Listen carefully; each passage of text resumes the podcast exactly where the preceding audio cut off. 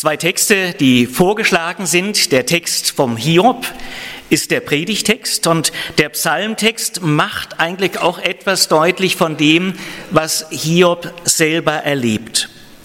Sein Mensch sitzt im Elend, zieht Gott letztlich vor Gericht, verklagt seinen Schöpfer wegen der Ungerechtigkeit, die er erlebt, dem Leiden der Unbarmherzigkeit. Versprochen, erwartet war doch Gottes Treue, Gottes Segen. Denn er war doch ein rechtschaffender Mensch.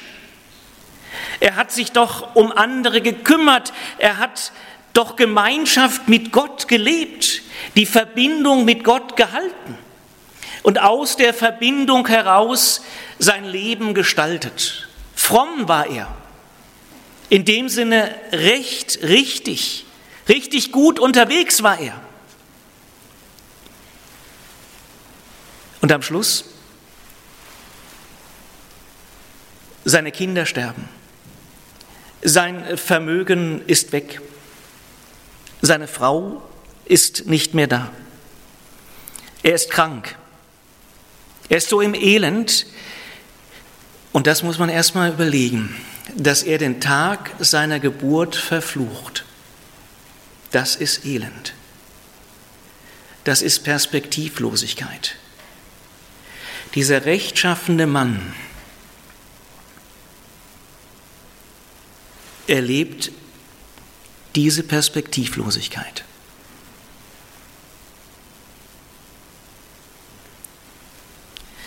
Hiob, eine extreme Geschichte.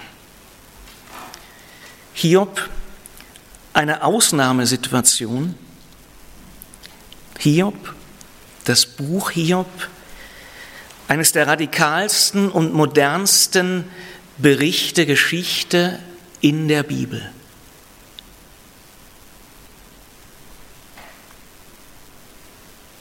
Es geht der Frage nach, die Geschichte, das Erleben, ist das gerecht? Ist das gerecht? Und ich denke, das sind auch Fragen oder das ist auch die Frage, die sich der Einzelne heute auch da und dort bewusst stellt. Auf sich persönlich gemünzt, ist das gerecht? Ist das richtig, wie das mit mir geht? Aber auch, wenn man andere Lebenssituationen anguckt, anderes, was Menschen widerfährt, was man ihnen nicht wünscht. Ist das gerecht? Es ist nicht nur eine soziale Frage oder eine politische Frage. Es ist eine Frage, die um die Ordnung der Welt geht, um den Ursprung aller Dinge und damit letztlich eine Frage, in der es auch um Gott geht. Und wenn so viel Ungerechtigkeit erlebt wird, erfahren wird, dann kommt doch die Frage auf, ja, wie kann denn da ein gerechter Gott dahinter stehen, der das Recht doch einfordert, auch durch seine Propheten? Judika heißt der Sonntag heute. Es geht um Recht, richte mich Gott, schaffe mir Recht Gott. Und das ist auch genau das, wo der Hiob drinsteht und sagt, hey Gott, das kann es doch nicht sein. Womit habe ich das verdient? Komm mir doch in deiner Gemeinschaft wieder nah. Verändere meine Situation, sprich mir in dem Sinne recht, bring mich wieder in das richtige Verhältnis zu dir und zu allem.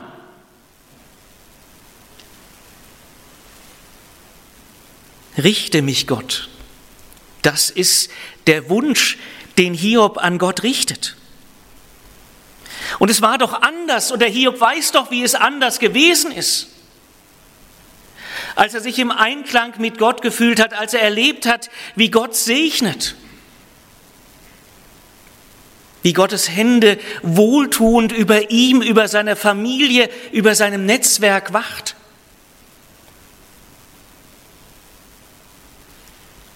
Und von dort her begleiten ihn ja auch noch die Freunde. Die drei Freunde die erst schweigen, mit ihm schweigen und dann anfangen zu sprechen und zu überlegen und einzuordnen. Und diese Freunde haben ja auch das Bild, hey, wenn der Gott gerecht ist und dem Hiob geht es so schlecht, ja, dann muss es doch am Hiob liegen, oder? Das ist die Konsequenz ihres Gottesbildes. Das Denken, wenn man Gutes tut, gut unterwegs ist in dem Sinne, gemeinschaftsliebend, fördernd, dann muss es einem doch auch gut gehen. Und der Umkehrschluss, wenn einem so viel trifft wie den Hiob, also dann muss ja was falsch gelaufen sein. Und Hiob weiß, dass er unschuldig ist. Seine Freunde kommen ihm so, probieren so den Widerspruch aufzulösen. Und der Hiob sagt, erbarmt euch über mich, erbarmt euch ihr meine Freunde, denn die Hand Gottes hat mich getroffen. Warum verfolgt ihr mich wie Gott und könnt nicht satt werden von meinem Fleisch? Ach, dass mein Reden aufgeschrieben würde aber ich weiß, dass mein Erlöser lebt und als der Letzte wird er über dem Staub sich erheben. Ich selbst werde ihn sehen, meine Augen werden ihn schauen. Ja, Hiob, davon hat sich was erfüllt, oder? Die Worte sind aufgeschrieben, wir haben die Worte vom Hiob, ne? Und wir finden uns manchmal mehr und manchmal weniger in diesen Worten wieder. Die Menschheitsklage steckt in diesen Worten. Wir sprechen von Hiobsbotschaften. Wir verbinden Schicksalsschläge mit dem Wort Hiob. Und der Hiob, der ist da ja am Ringen. Es muss ja Gott sein, der das zulässt, der, der, der die Situation mitgestaltet in gewisser Weise. Und zu ihm, der ihn erschaffen hat und mit dem er so gut vorher unterwegs war, an ihn wendet er sich. Auch als, dass er ihm Recht schafft, als Rechtsanwalt, als Erlöser, als Freikäufer. Er will, dass Gott ihn wieder in das Recht versetzt, in die rechte Gemeinschaft, letztlich in Shalom. Shalom mit Gott und den Menschen. Es geschieht dann etwas anders, als Hiob sich das so vorgestellt hat. Aber er wird doch zufrieden, zufrieden, weil Gott mit ihm spricht und ihn nicht verurteilt. Die Hiobsgeschichte ist Geschichte einer Ausnahmesituation. Ausnahmesituationen des Lebens sind ganz schwierig, auch in Begegnungen heikel, auch in dem, was man sagt, wenn man so verletzlich ist, wenn man so schnell Dinge falsch auffasst oder sie noch schwieriger werden. Dabei ist das Mitgehen, das Reden, das sich öffnen in diesen Momenten was Entscheidendes. Raum geben für Fragen. Für Fragen, die man sonst nicht stellt. Für Unverstehen. Raum geben, damit der Raum sich wie öffnen kann. Für Zukunftsperspektive, für eine Gewissheit, wo man vielleicht etwas spüren kann, die man aber nicht selber wirken kann. Hiob kommt dahin und kann sagen, ich weiß, dass mein Erlöser lebt. Ich selbst werde ihn sehen. Meine Augen werden ihn schauen. Das kann man nicht aus sich heraus wirken. Man kann sich darum bemühen, öffnen. Aber diese Gewissheit ist immer geschenkte Gewissheit. Man kann philosophieren über Gott, oder? Wenn es einem gut geht, kann man viele gute Eigenschaften Gottes und ganz unterschiedliche Eigenschaften aus den verschiedenen biblischen Büchern herausarbeiten oder auch bei anderen Personen entdecken, wie sie Gott erleben. Ähm, Das ist noch was ganz, ganz anderes, als wenn man in einer ganz schweren Situation steckt. Bei einem Unfall, wo vielleicht das Kind eine Hirnschädigung hat, aus dem Koma erwacht und es wird nicht mehr so gut wie vorher.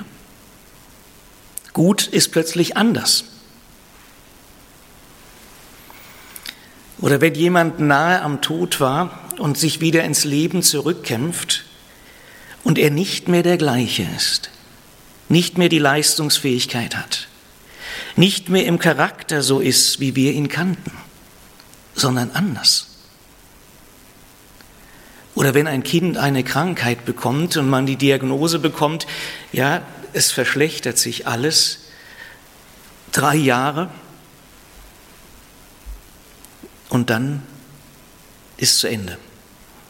Das sind Extremsituationen, die Leben beeinträchtigen, bestimmen, die Leben überfordern, denen man nicht gewachsen ist in Situationen. Wie verhalte ich mich darin? wenn Menschen in meiner Nähe sich in solchen Situationen befinden, wenn sie dran zerbrechen. Die Freunde Hiobs kriegen das nicht zusammen. Der gnädige Gott, der gerechte Gott, der segnende Gott und diese Situation. Wir wissen, in welche Richtung sie kippen.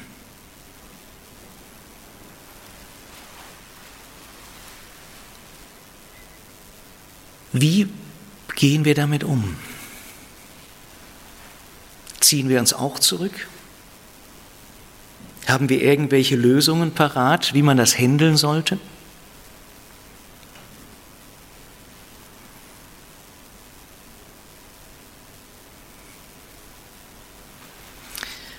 Worte können helfen, können verletzen, Worte können neue Wirklichkeiten schaffen und öffnen.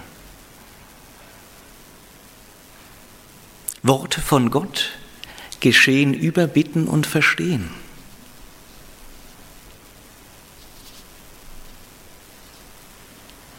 So wie hier beim Hiob, dass er innerliche Gewissheit hat, mein Erlöser lebt.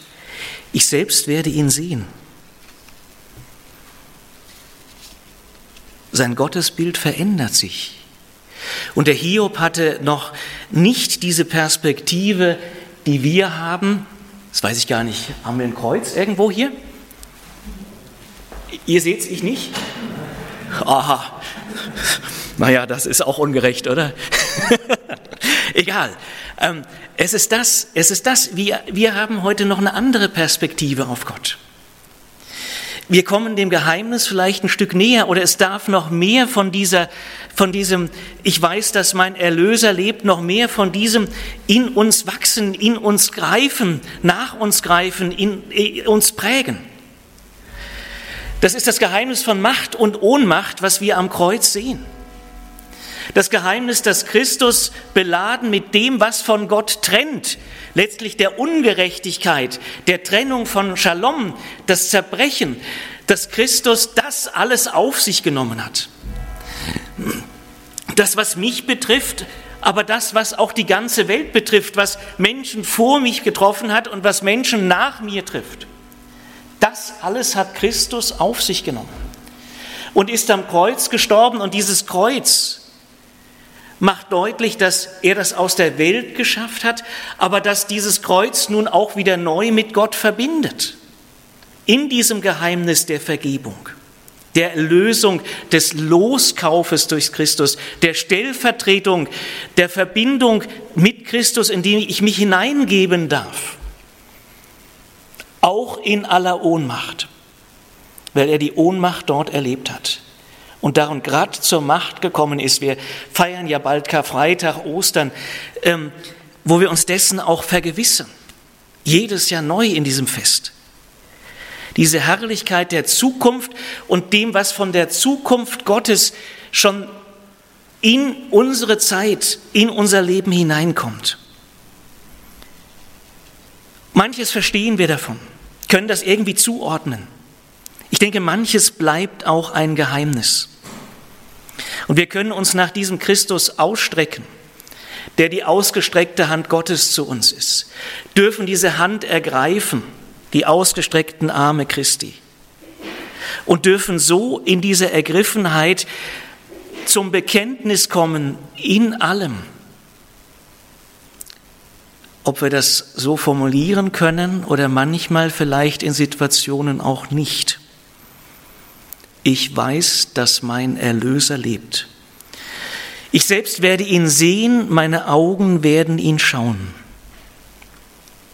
Ich wünsche Ihnen, dass Sie das so erleben dürfen und dass Sie inspiriert werden auch von dem, was Hiob erlebt hat für Ihr eigenes Leben und die eigenen Dinge, die Sie vor Gott bringen und bewegen, aber auch für die Situationen anderer Menschen.